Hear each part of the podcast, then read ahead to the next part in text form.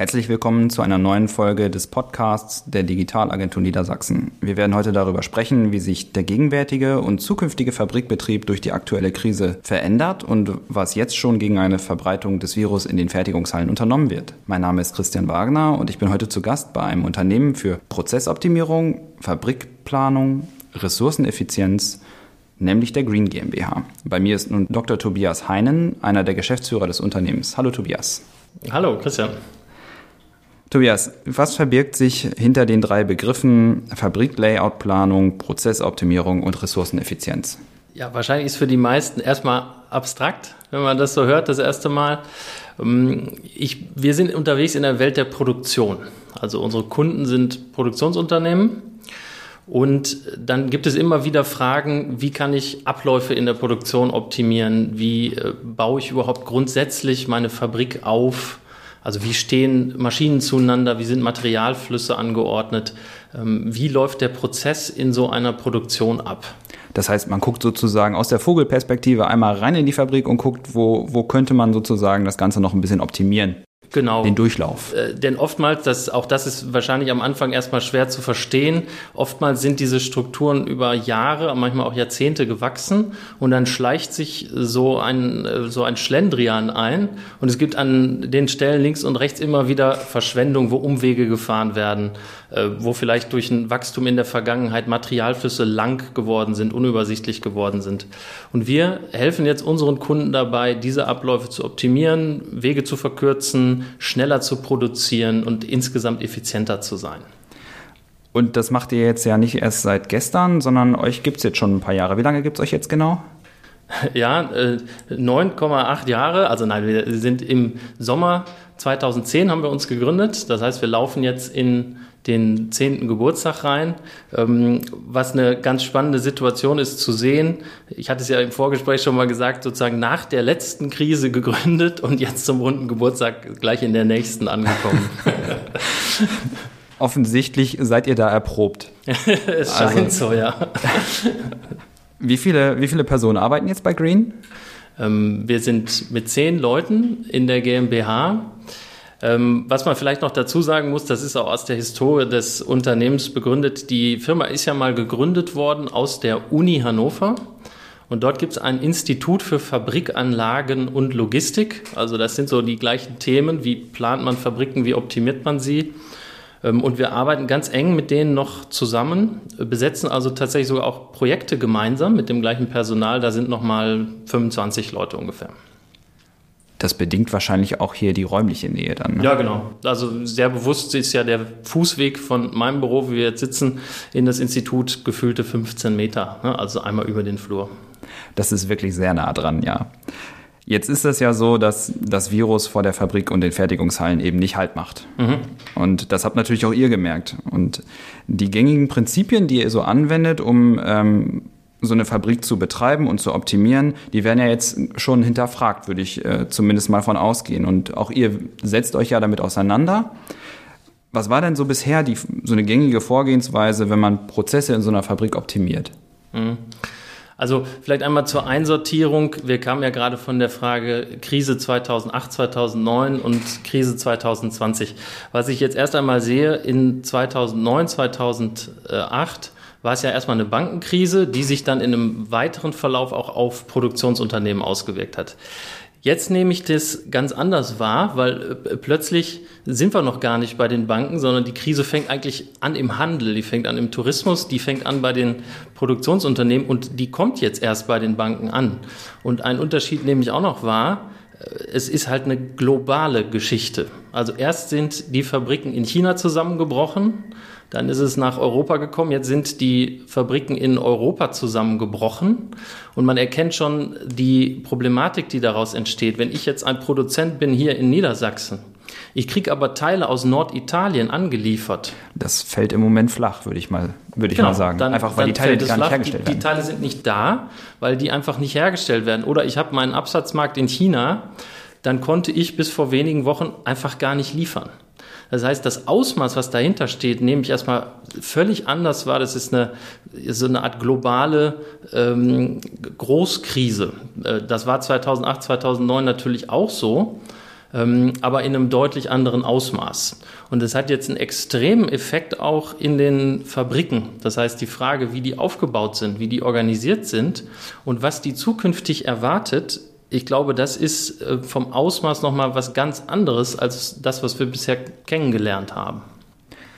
Und wenn man jetzt äh, sich das mal anschaut, wir, also ich kenne zum Beispiel ja Prinzipien, also wenn man jetzt beispielsweise Kapital freisetzen möchte, mhm. ähm, das hat man wahrscheinlich 2009, äh, 2010 da relativ stark gemacht, einfach Bestände abzubauen. Das genau, ist natürlich ja. immer eine gute, eine gute Methode, um einfach das Kapital aus der Bindung rauszuholen und das mhm. freizusetzen. Wenn man schon kein Geld von der Bank kriegt, dann kann man vielleicht einfach das aus dem Kapital ein Stück weit rausziehen. Das fällt ja jetzt auch irgendwie flach. Also das ist als Methode ja irgendwie nicht der richtige Hebel, nee. um diesem Virus zu begegnen. Das stimmt. Da, ist eine, äh, da steckt ganz viel drin in der Frage. Ich will mal versuchen, das einzusortieren. Ich fange mal an mit der Frage nach Kapital, was ja im Lager liegt. Das ist eigentlich so ein klassischer Punkt. Du hast das gesagt. Wenn ich mir zu viel Teile ins Lager lege, dann habe ich die alle eingekauft. Ich muss die Halle anmieten. Ich muss die beheizen. Da sind Mitarbeiter drin. Das kostet mich alles Geld. Also ein klassischer Punkt, um Effizienz in einer Produktion zu steigern, ist üblicherweise Lagerbestände zu senken. Jetzt kommt was ganz Verrücktes, dass eigentlich ein gegenteiliger Effekt in dieser Krise eingetreten ist. Die Leute haben eher versucht, die Bestände zu erhöhen.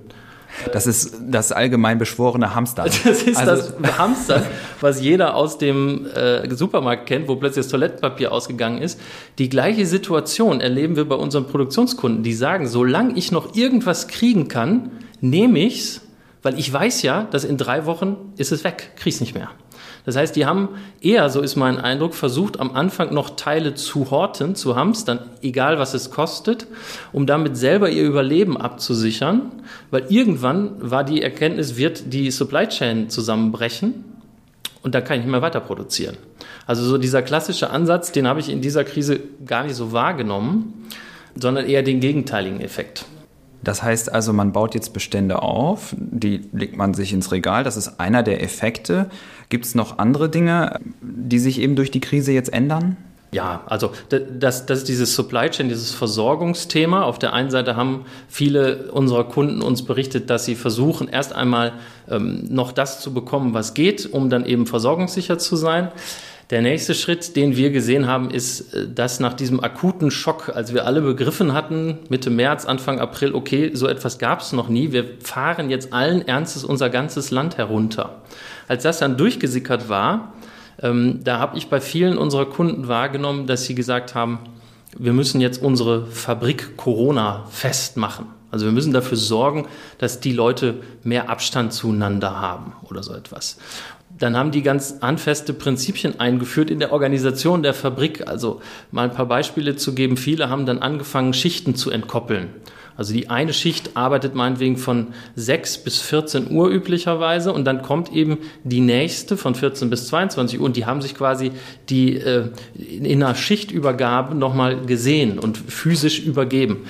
Das gibt's heute nicht mehr, sondern oft ist es jetzt so, dass die Schicht dann um Viertel vor zwei endet und die nächste erst um Viertel nach zwei beginnt. Damit auf jeden Fall sichergestellt ist, dass die sich nicht begegnen, dass genau. man im Zweifel mit der halben Mannschaft noch weitermachen kann. Exakt.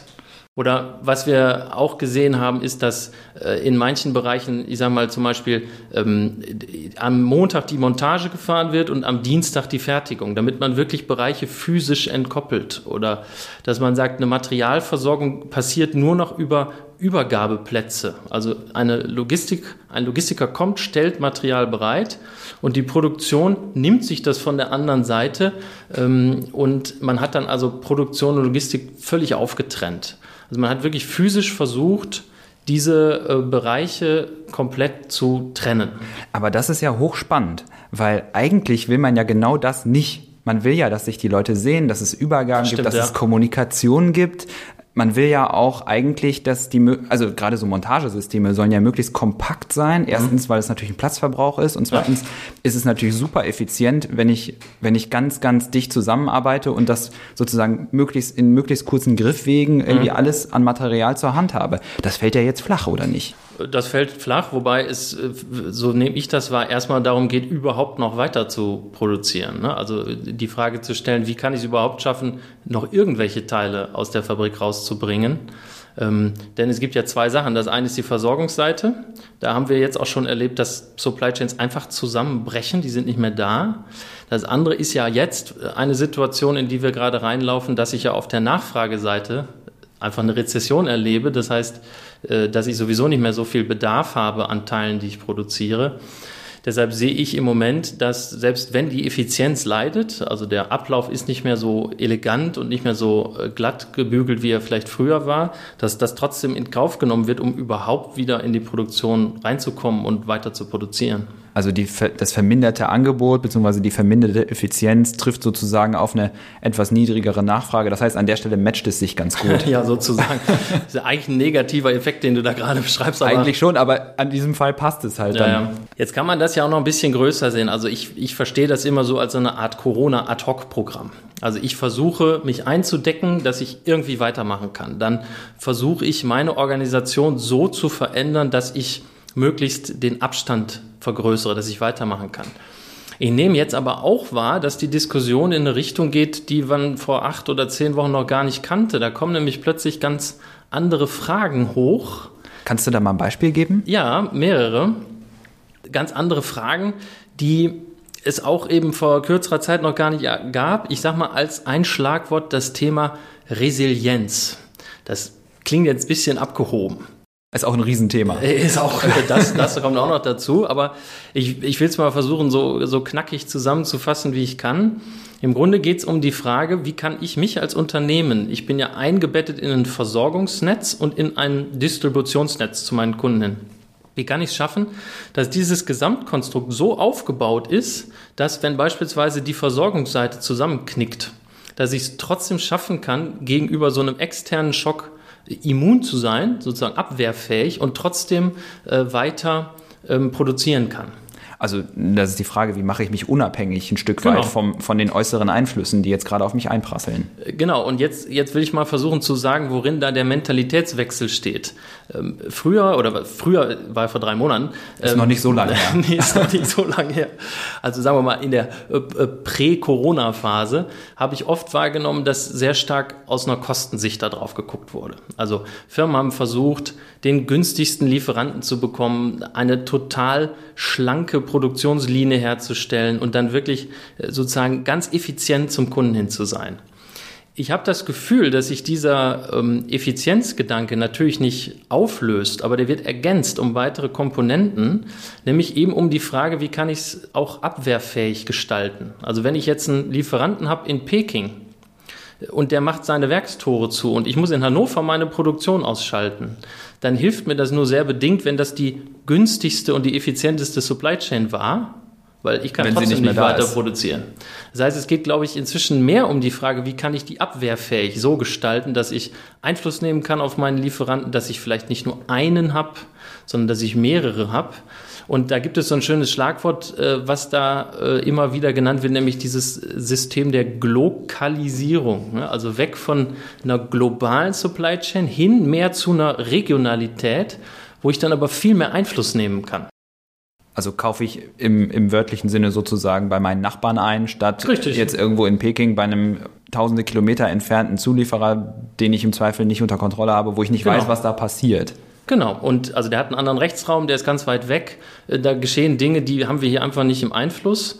Und das sind so Punkte, die ich jetzt schon vermehrt wahrnehme. Das heißt, früher hat man stark aus einer Kostensicht drauf geguckt. Das wird jetzt aber ergänzt aus so einer Leistungsperspektive. Also was bietet mir eigentlich auch die Supply Chain an, in der ich mich befinde? und kann die mich unterstützen, wenn wir halt in so eine Krise reinlaufen. Das ist sicherlich ein Mentalitätswandel, den ich äh, da feststelle.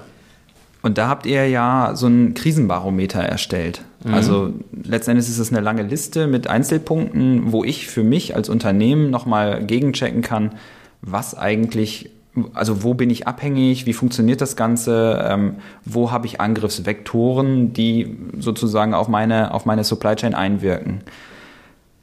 Kannst du mir nochmal erklären, wie man damit jetzt konkret arbeiten kann? Ja, also in der Tat war unsere Idee, wir haben das Krisenbarometer genannt. Wir befinden uns ja, das kann man glaube ich sagen, in einer großen globalen Krise, die betrifft natürlich nicht nur Produktionsunternehmen, aber das ist eben unser Steckenpferd, da kennen wir uns besonders gut aus. Und wir haben versucht, eine Liste zusammenzustellen, da stehen verschiedene Themenbereiche drauf.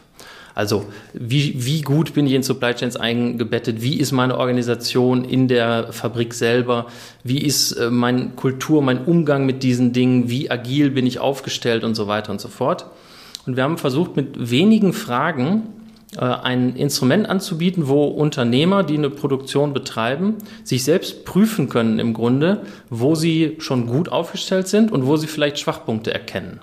Und das ist eine ganz einfache Logik. Das ist eine Liste mit, wie du sagst, verschiedenen Punkten, die da draufstehen. Man kann im Grunde einfach ankreuzen, glaube ich selber, dass ich da schon gut bin oder schlecht bin. Und dann ergibt sich so ein Profil, wie, wie gut ich mit meiner Supply Chain, wie gut ich in meiner Produktion aufgestellt bin.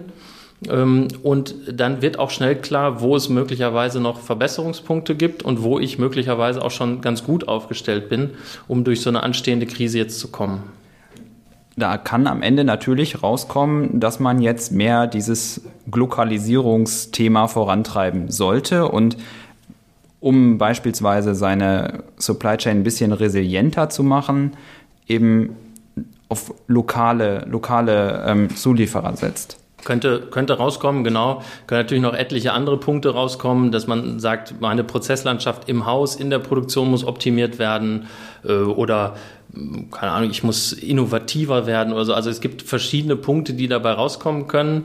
Wir haben erstmal versucht, breit zu denken und ein ganz breites Feld anzubieten. Wir haben die Erfahrung gemacht, das anzukreuzen und durch diese Fragen durchzugehen. Das führt eben dazu, dass ich mir breit Gedanken mache und für mich selber dann reflektieren kann als Produktionsunternehmer, bin ich jetzt gut aufgestellt an dieser Stelle oder gibt es noch Verbesserungsmöglichkeiten? Und dazu soll das ja dienen. Das ist ja eine Selbsteinschätzung für Produktionsunternehmer, äh, um sich möglicherweise auszurichten und zu schauen, an welchen Stellen sie besser werden können jetzt in dieser Zeit. Wir hatten gerade ja schon mal das Thema Kosten und mhm. du hattest ja schon gesagt, dass vorher war es eigentlich so, dass die Unternehmen eher strikt auf die Kosten geschaut haben mhm. und auf die Effizienz. Mhm. Das wird jetzt ergänzt, hast du gesagt. Aber wie schafft man es denn, so eine Lieferkette aufzubauen, ohne dass dabei die Kosten explodieren? Gute Frage, schwierige Frage auch. Ich glaube auch, dass das Thema Effizienz wird ja nie weg sein. Also ja, es bleibt immer erhalten, definitiv. Also wir also sind glaub, in Deutschland ist ein Hochlohnland. Äh, wir stehen im internationalen Wettbewerb. Das heißt, wir können überhaupt nicht einfach jetzt ins Muntere hinein produzieren, sage ich mal, sondern das Kostenthema, das Effizienzthema wird äh, immer da sein, äh, wird wahrscheinlich auch in der Rezession noch mehr Bedeutung sogar gewinnen. Ich glaube lediglich, dass es auch um andere Punkte ergänzt wird, die bisher noch nicht so eine starke Bedeutung hatten. Und wenn ich jetzt mehr Punkte in die Bewertung mit reinnehme, dann kann es ja auch sein, dass Optionen, die ich vorher ausgeschlossen habe, plötzlich doch wieder attraktiv werden, weil vielleicht ein Lieferant hm, der jetzt muss ja nicht in Peking sitzen, aber der könnte ja auch in, in Bayern sitzen beispielsweise. Da kann ich möglicherweise noch schneller hinfahren, mit dem ein Problem lösen. Da kann ich vielleicht mehr Einfluss nehmen. Der ist im selben Rechtsraum wie ich. Da sind vielleicht Punkte, die vor zehn Wochen noch nicht ganz so relevant waren, die jetzt aber andere Optionen, die man damals abgelehnt hat, jetzt vielleicht nochmal nach oben spülen können. Ich habe gelesen, dass die Japaner da jetzt gerade einen ganz interessanten Ansatz fahren eigentlich, mhm. Nämlich äh, die schrauben die Automatisierung nach oben mhm. in ihren Fabriken. Also Roboter und Automatisierung, ja. das ist ja grundsätzlich erstmal, wir schieben die Effizienz nach oben. Ja, und, die auch die Resilienz übrigens, weil äh, also ein Roboter, dem ist ja erstmal egal, ob Corona ist oder nicht. Genau, aber was ich dabei interessant fand, war in diesem Artikel, war eben, dass sie das nicht unbedingt machen, um die Effizienz nach oben zu bringen, jetzt mhm. für den Moment, sondern um Abstand zu bringen zwischen die einzelnen Menschen in der Montage. Ja. Und in dem, in dem ganzen, also klassisches Pick and Place. Das heißt, ich nehme was aus einer Box und lege es in die andere Box. Äh, das benutzt man natürlich im Versandhandel relativ viel. Ja. Da haben sie jetzt an jedem zweiten Platz einfach einen Roboter hingestellt. Also es klingt jetzt sehr einfach. Natürlich ist ja. das mit viel Technik verbunden. Aber das rentiert sich jetzt gerade in der Krise deshalb, weil man Abstand zwischen die Menschen bringt, weil mhm. die Roboter sich eben untereinander nicht anstecken können. Was ist deine Meinung dazu? Sollte man das hier auch machen? Also das Thema Automatisierung ist ja auch ein Klassiker inzwischen. Bevor es Corona gab, haben wir ja viel über Industrie 4.0 gesprochen, über Digitalisierung in der Produktion, über Automatisierung. Ich glaube auch, dass das ein ungebrochener Trend ist. Also den wird es weitergeben. Ähm, auch da glaube ich eben, dass der wiederum ergänzt wird um andere Dinge. Aber ich glaube sicher, dass das Thema Industrialisierung, äh, das Thema Digitalisierung, äh, dass das Thema Automatisierung uns weiter begleiten wird. Und jetzt ein Beispiel aus Japan ist ja ein, ist ja ein guter Punkt. Ich äh, glaube, das ist jetzt ein netter Nebeneffekt der Automatisierung. Wenn ich nämlich sozusagen einen Arbeitsplatz durch eine Roboter ersetzen kann, habe ich diesen Vorteil gleich mitgewonnen, wenngleich das sicher nicht ausschlaggebend war, äh, um das einzuführen.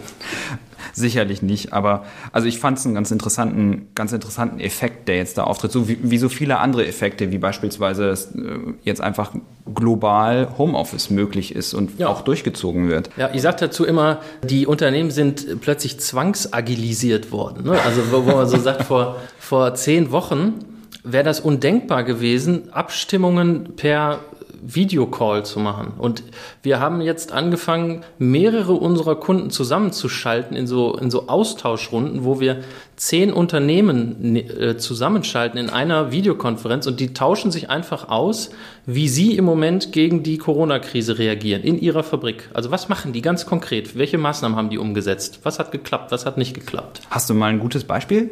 Wo man sagen könnte, das machen sie jetzt alle und hat sich als, als super herausgestellt? Ja, wo, wo ich wirklich, wo ich tatsächlich begeistert war, das ist eine kleine Geschichte, aber da hatten wir wieder so eine Runde und ähm, da fragte ein Unternehmer, ja, ich weiß überhaupt nicht, was ich machen soll. Ich, ich will, dass die Leute jetzt bei uns auch Zugang zu einer Alltagsmaske haben, diese Papiermasken, Einmalmasken. Mhm.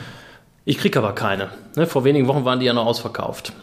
Und dann sagt ein anderer Teilnehmer, ja, wir haben aber einen Lieferanten, ich schicke dir gleich mal äh, die Adresse zu. Und so konnte man so, ein, das ist nur ein kleines Beispiel, aber so kommt man einen kleinen Benefit äh, bringen, dass die sich untereinander austauschen und ganz konkret ihre alltäglichen Probleme lösen. Mein Punkt, der da für mich noch dahinter steht, ist einfach der, wenn man vor zehn Wochen wenn ich dort zu unseren Kunden gegangen wäre und gesagt hätte, wollen wir uns nicht mal eine Stunde mit zehn Leuten zusammenschalten, da hätten sieben gesagt, die Software haben wir nicht, äh, zwei hätten gesagt, das erlaubt unsere IT nicht und noch einer hätte gesagt, ich weiß überhaupt nicht, wovon du redest. Und äh, fünf Wochen später ist es einfach möglich. Also das meine ich mit, die sind zwangsagilisiert worden. Plötzlich müssen sie und dann geht's auch. Und vor allen Dingen ist es auf einmal, es ist ja von jetzt auf gleich, ist es auch selbstverständlich. Ja, genau. Also man macht das einfach ja, ja. und es wird nicht hinterfragt. So, dass, dass es vor anderthalb Monaten noch ganz anders aussah, spielt keine Rolle mehr. Das ist, denke ich, auch etwas, was was man jetzt sehen kann, wieder über die Produktion hinaus. Ich glaube, dass das die Wirtschaftswelt eben verändern wird. Also ich glaube, dass man ein, eine Geschäftsreise antritt, um für ein 20-minütiges Gespräch nach Honolulu zu fliegen.